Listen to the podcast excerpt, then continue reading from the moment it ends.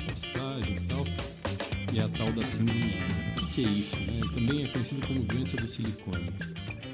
Síndrome ásia é uma, é uma doença autoimune desencadeada por adjuvantes. Então, na verdade, a questão é que ela pode ser causada por qualquer coisa que você coloque dentro do seu corpo. Então, a ideia nossa aqui não é fazer uma, um ataque, uma defesa de nada, é só contextualizar e passar um pouco da responsabilidade para a paciente que vai se submeter ou pretende se submeter a uma cirurgia de aumento mamário. Então, o que, que a gente sabe?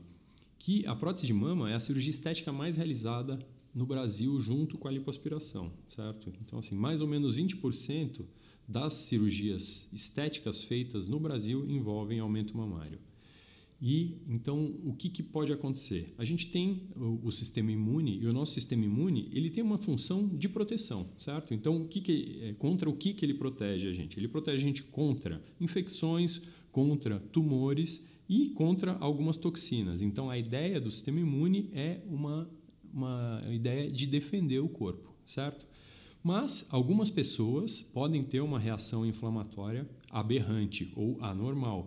E aí isso é, é, isso pode se caracterizar com o surgimento de algumas doenças da pessoa contra o próprio corpo, certo? Então a gente tem uma reação inflamatória muito aberrante e a gente tem alguns fatores para isso. Normalmente nós temos uma predisposição genética, ou seja, gente que já tem isso na família ou não, e fatores ambientais. Né? Então, o que a gente pode é, desencadear com isso? Uma autoinflamação, uma autoimunidade, ou seja, o sistema imune ele se volta contra o próprio corpo, ou imunodeficiência.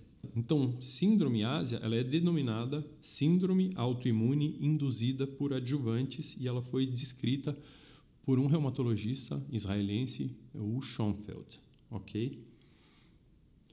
Então, o que é um adjuvante? Isso que é a parte importante da gente entender. Adjuvante é um composto que aumenta uma reação imune a um tipo específico de patógeno ou de bicho. Então, isso está presente em vacinas, isso está presente em hormônios, isso está presente na sílica, que é o componente da prótese de silicone, no hidróxido de alumínio, que tem em, em é, no hidróxido de alumínio, que tem em desodorantes, por exemplo, né? e no esqualeno, que é um composto que, é, que pode estar presente em vários produtos que a gente faz o uso. Né? Então, qual que é a questão? E a questão fundamental é que, assim, é, a, a, polêmica ou a controvérsia toda, ela está no fato de as pessoas, hoje em dia, estarem se autodiagnosticando como, ah, tudo que eu tenho é um problema causado por uma prótese de silicone. E os sintomas, eles são sintomas relativamente inespecíficos. Então, muita coisa pode causar isso e não necessariamente isso é relacionado à presença do implante, certo? Mas é, a apresentação, então, para a gente conseguir fazer um diagnóstico, a gente precisaria, então, ter alguns fatores. E a gente tem alguns critérios que são considerados critérios maiores, que são mialgia, ou seja, dor muscular, fraqueza muscular, é, dores nas articulações, artrite, um cansaço crônico, distúrbios do sono, alterações cognitivas como perda de memória ou de concentração, né? febre e boca seca. Esses critérios eles são critérios maiores. Os critérios menores eles são normalmente laboratoriais, então a gente tem aí o aparecimento de, de é, anticorpos dirigidos ao, ao adjuvante que, que foi colocado, né? e é, algumas outras manifestações clínicas, como síndrome do cólon irritado e, e, e, algumas alterações também laboratoriais, certo? Então, a gente precisa ter uma avaliação bastante criteriosa para a gente conseguir fazer o diagnóstico, é, o, o, diagnóstico do, do, dessa síndrome, ok? Então, não estou falando que isso não existe, estou falando que isso existe, mas o diagnóstico é um diagnóstico de exclusão e é bastante difícil de ser feito, ok? A outra coisa que a gente vê e a gente vê muito hoje é que qual é o estado disso. Né? Então a gente tem grupos de apoio né? na, na mídia, a gente tem é, nos grupos, em, em, em, redes sociais, a gente tem grupos é, de, de, de, pessoas falando muito sobre isso. É, muito do que tem sido feito é um autodiagnóstico e isso abre um campo muito grande para ser a gente ter exploração por profissionais que querem é, surfar nessa onda. Então, eu sou especialista no explante, eu sou especialista em tratar a síndrome ásia ou a doença de Schoenfeld. Então, isso é uma coisa que precisa ser vista com bastante cuidado. Né? Então, a questão, é, a questão fundamental atual é assim: hoje é saber. Então, se eu considero a colocação de um implante, o que, que eu tenho que pensar? Eu penso, olha, existem três grupos de mulheres que são candidatos a ou que são candidatas à colocação de um implante. Então, tenho lá é, uma mama pequena ou vou fazer um ajuste e eu quero fazer o uso do implante de silicone. Então, eu tenho um grupo bastante grande de mulheres que nunca vão ter nada. Eu tenho um segundo grupo, que é um, um grupo de risco, que são pessoas que já têm uma doença autoimune, então essa essa pessoa já tem tiroidite de Hashimoto, ela tem síndrome de Sjögren, ela tem esclerodermia, é uma pessoa que tem lúpus, ela tem algumas outras alterações já do sistema imunológico e aí a presença de um implante ou a presença de qualquer outra coisa que eu coloque no corpo, como uma vacina, então, é, elas podem estimular uma resposta inflamatória aberrante do sistema imunológico dessa pessoa. E o terceiro grupo é um grupo de pessoas que elas podem realmente vir a ter essas reações causadas pelo preenchedor, pelo implante, pela prótese é, de fêmur, qualquer coisa que você coloque no corpo pode causar isso, certo? Então, quando foi descrita a síndrome, qualquer coisa que você coloque no corpo pode causar isso. Esse terceiro grupo é um grupo que a gente tem que ficar atento, que são as pessoas que têm histórico familiar e têm um risco um pouco aumentado ou um bastante risco de desenvolver uma patologia autoimune. Mas se a gente for estratificar, a gente olha o que, que vai acontecer?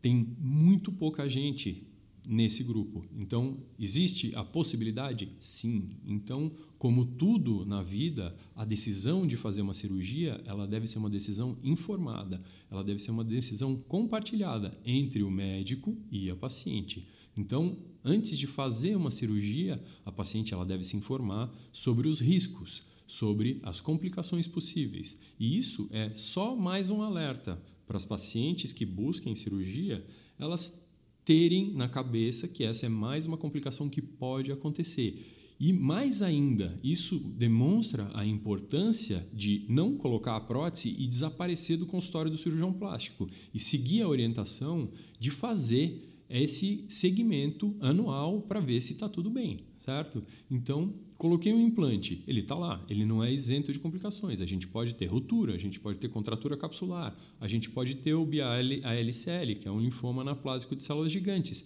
A gente pode desenvolver uma síndrome autoimune. Tudo isso pode acontecer, né? E aí a questão é julgar se vale a pena o risco, né? Então, a, a, essas figuras de linguagem, às vezes, elas são exageradas, mas assim, se a gente olhar uma bula de um remédio, né, eu posso tomar um, um, um, comprimido de paracetamol, né, que é um Tilenol, que todo mundo toma. Essa é a maior causa de transplante de fígado por hepatite fulminante do, do, do mundo, dos Estados Unidos. Tal. Então, raras, raríssimas são as pessoas que leem a bula de um, de um paracetamol antes de tomar. E pode acontecer. Então, se a gente for basear as nossas decisões por tudo que pode acontecer, a gente não faz nada, a gente nem atravessa a rua porque a gente pode morrer atropelado, né? Todo mundo conhece ou já ouviu histórias de alguém que foi atropelado mesmo tomando todos os cuidados. Então, a questão aqui é se você vai fazer uma cirurgia, se você pensa em fazer uma cirurgia, escolha corretamente o seu profissional. E essa é uma coisa importante de buscar a informação com profissionais qualificados. Então, entre no site da sociedade, busque um profissional que seja especialista e que possa te informar.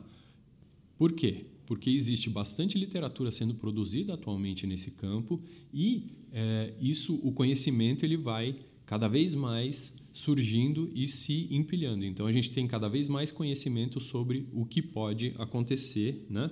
É, e, e, e como isso pode ser tratado.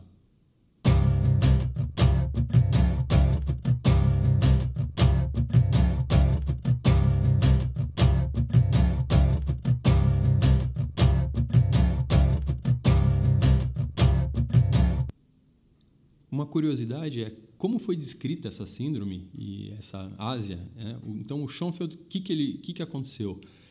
É, na Guerra do Golfo, na Segunda Guerra do Golfo, os soldados que iam ser mandados para o fronte, eles foram submetidos a um regime de vacinação absurdamente concentrado. Então, o que acontecia era que esses soldados eles faziam é, um reforço vacinal antes de, de serem é, mandados para o Iraque com doses concentradas em um espaço muito curto de tempo. E aí, é, é, alguns desses soldados eles passaram a apresentar esses sintomas que a gente comentou lá no começo. E aí, então, isso foi descrito como síndrome de Schoenfeld ou síndrome Ásia.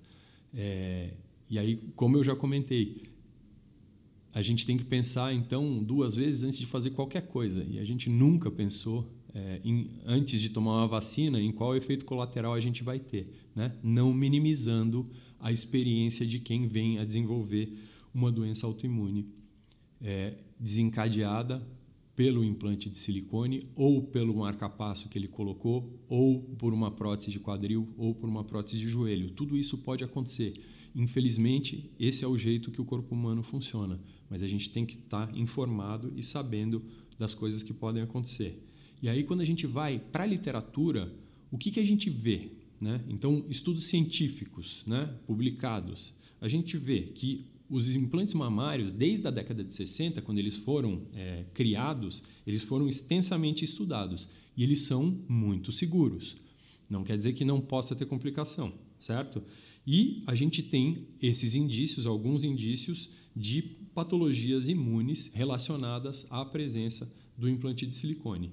Então, o papel do cirurgião plástico hoje, em 2020, é de orientar a paciente que todas essas coisas podem acontecer e aí algumas coisas acontecem mais com alguns tipos de implantes e com outros tipos. Então a gente pode ter, dependendo da textura, a gente tem alguns problemas. Com os implantes lisos, a gente tem outros tipos de, de, de problemas. E é o nosso papel identificar pacientes que tenham um risco e é fundamental que a gente faça o segmento no pós-operatório. Então, coloquei uma prótese de mama há 10 anos, não sumo do consultório do cirurgião plástico. Passe uma vez por ano para ver se está tudo bem, certo? E o cirurgião plástico ele deve ter um contato é, mais estrito com o reumatologista, que normalmente é quem faz o diagnóstico disso, e com imunologistas também, para fazer o diagnóstico correto e acurado para a gente poder fazer o tratamento de um jeito correto, certo? E aí, qual é o tratamento correto quando eu faço o diagnóstico, depois de todo esse caminho, quando eu diagnostico uma paciente que tem então uma reação a esse tipo de implante de silicone? O tratamento é reduzir a carga de silicone que eu tenho no corpo, certo? Então, por quê? Os, os, implantes de silicone, especialmente os implantes mais antigos, eles têm uma coisa que a gente chama de bleeding, ou seja, é como se tivesse um sangramento através. O, eh, a, o silicone, o implante, ele não é absolutamente impermeável, então você sai, saem algumas gotículas de silicone e essas gotículas elas podem causar alguma irritação. Outra coisa que pode acontecer é a textura, ela se particula e aí a gente fica com alguns fragmentos livres de silicone dentro daquela cápsula que se forma em volta do implante, certo? Então, como a gente faz para tratar? Diagnosticou, critérios Major, passou com o reumato, fez os exames, tem o diagnóstico? O tratamento disso a gente chama de explante, ou seja, é a retirada das próteses e a retirada da cápsula contendo essas próteses. Por quê? Porque a gente tem silicone também contido na cápsula. Certo? Existe uma cirurgia que é bonita da gente falar o nome, que chama-se capsulectomia em bloco, ou seja, eu trato isso como um tumor. Qual é a questão de fazer uma capsulectomia em bloco? Né? Eu, eu, poderia fazer dois jeitos. Um, eu tiro uma unidade, que é a cápsula com o implante, e aí depois eu tiro a prótese de dentro da cápsula. Ou eu poderia abrir a cápsula, tirar essa, essa prótese e depois fazer a retirada total dessa cápsula. A questão é assim: quando eu faço uma colocação de um implante, eu consigo colocar isso por um, uma incisão bastante pequena, de até é, 2,5, 3 centímetros. Mas para eu fazer uma capsulectomia é, e esse explante em bloco, ou seja, fazer a retirada total de tudo junto, eu preciso aumentar e eu preciso aumentar muito o tamanho da minha incisão. Então eu tenho lá um corte relativamente grande, que eu vou aumentar para 5, 8, 10 centímetros, dependendo do volume do implante que eu quero. Então, assim, a capsulectomia ou explante feito em bloco, ele é muito importante quando eu estou tratando tumores. Então, quando eu tenho um linfoma relacionado à cápsula, tudo bem. Aí eu preciso fazer essa retirada porque o líquido que eu tenho que se forma, ele pode conter células tumorais e fazer uma contaminação. Quando eu tenho uma paciente que precisa fazer a remoção, mas ela não tem uma doença maligna, eu não tenho a necessidade de fazer isso. O que eu tenho que fazer é a retirada da cápsula toda juntamente com o implante, certo? E aí, se as pacientes têm implante, elas normalmente colocaram porque elas tiveram que aumentar essa mama, certo? Então eu tenho que lançar mão de algumas coisas. Então, se a paciente tem implantes pequenos e ela não tem uma flacidez residual na hora que a gente tira essa prótese, a gente pode fazer o explante simples. Se a paciente tem é, implantes muito grandes ou se ela tem uma sobra de pele muito grande, normalmente a gente vai associar a uma mastopexia, que a gente tem um episódio falando sobre mastopexia. Então, o que, que é isso? É fazer a retirada do excesso de pele e o reposicionamento da glândula mais para cima do remanescente e a gente monta e a paciente fica com uma mama menor e mais bem posicionada. E a gente tem alguns jeitos de aumentar a mama com tecidos da própria paciente. Então, se a paciente tiver um pouco de gordura, a gente faz uma lipoaspiração e faz uma enxertia de gordura para aumentar a mama de um jeito natural. É, se a paciente tiver bastante sobra de pele, às vezes a gente pode usar essa pele excedente que tem na região da axila e fazer um pequeno retalho. A gente roda isso para dentro da mama para fazer um aumento com uma prótese, entre aspas, natural, certo? É, o enxerto de gordura ele é tão bom assim para aumentar a mama? Não, ele não é tão bom. Então a gente não vai ter um resultado de prótese de silicone. O que a gente vai ter é uma mama com volume, mas ela não vai ter a mesma consistência da, uh, da cirurgia. E quais são os riscos que a gente tem para fazer essa cirurgia, essa remoção em bloco? A gente tem alguns riscos, porque a gente precisa tirar o tecido todo, certo? Então, eu tenho algum risco de fazer lesões mais profundas, mas eles são riscos muito baixos da cirurgia. Ah, eu posso, é, quando o implante está abaixo do músculo, eu posso, ao retirar a cápsula, fazer uma lesão é, da musculatura intercostal e tem um risco de fazer um pneumotórax? Sim, eu tenho um risco. É um risco muito baixo, é um risco calculado e caso exista esse tipo de complicação, uma drenagem simples ela é capaz de, de resolver a questão, certo? Então essa é a, a, a, o tipo de cirurgia que a gente tem para fazer, para tratar, para fazer a retirada do implante e dar uma qualidade de vida bastante boa para as pacientes. E aí, eu fiz a cirurgia, e fiz a retirada, fiz o explante, tirei a cápsula e ok. Todas as pacientes melhoram? Não. Então, essa é uma questão. A gente fica muito focado naquilo, falar o implante está causando problema, está causando problema. Existe uma porcentagem de pacientes que melhoram dos sintomas. Existe uma, uma porcentagem das pacientes que não melhoram nada do sintoma. E aí a gente vai ter que achar uma outra causa, né? Porque é, não necessariamente isso é causado pelo implante de silicone. Então, essa é uma questão. E na, nos trabalhos que saíram mais recentemente, quanto mais tempo eu tenho de colocação do implante, menor a chance de eu melhorar 100% dos, eh, dos sintomas por causa da presença do implante. Ou seja, a reação ela já foi, já está estabelecida e a gente tem a presença de partículas, de microgotículas de silicone, então a chance de melhora ela é menor. E uh, existe mais uma informação que é, é de é, da gente acreditar também que existe uma evolução do mesmo jeito que existe uma evolução de técnica cirúrgica ano a ano, existe também uma evolução muito grande no, no, na indústria. Então, os implantes de 1960 são muito piores do que os de 1970 e assim por diante. Então, em 2020, os implantes eles são muito mais seguros do que eles eram em, no ano 2000, certo? Então, os implantes que são colocados hoje em dia, eles são muito mais biocompatíveis eles têm muito menos material particulado, eles têm muito menos bleeding, então eles têm uma chance muito menor de causar uma reação autoimune. Infelizmente, isso ainda não é 100%, certo? Então a gente tem trabalhos correndo, trabalhos seguindo e a gente vai ter cada vez mais informação a respeito desse tema. Então, é, era mais ou menos isso que eu tinha para falar desse assunto. É, eu estou aberto a perguntas, sugestões, como sempre.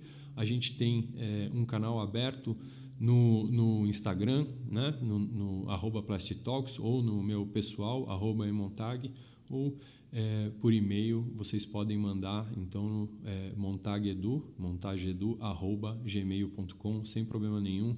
É, podem mandar as suas dúvidas, questionamentos. Vocês podem sugerir isso, é, esse podcast, para alguma paciente que tenha dúvida antes da colocação ou para pacientes que tenham é, dúvidas em relação ao diagnóstico dessa síndrome, se elas acham que tem. E aí, é, então, a gente pode tirar as dúvidas dessas pacientes. E então, quanto mais alcance a gente tiver, mais pessoas serão ajudadas, ok? É, esse foi um episódio especial. Eu sei que no último eu tinha falado que eu ia falar um pouco sobre reconstrução de mama, mas como isso surgiu e ah, nessas duas últimas semanas é, algo como 10 pacientes me procuraram para tirar essas dúvidas e eu acabei operando algumas delas. Então, é, eu acho que achei que era interessante. Também vou gravar um vídeo e deixar isso no IGTV no Instagram é, pessoal, no arroba E aí a gente se vê na semana que vem falando um pouco mais sobre reconstrução de mais.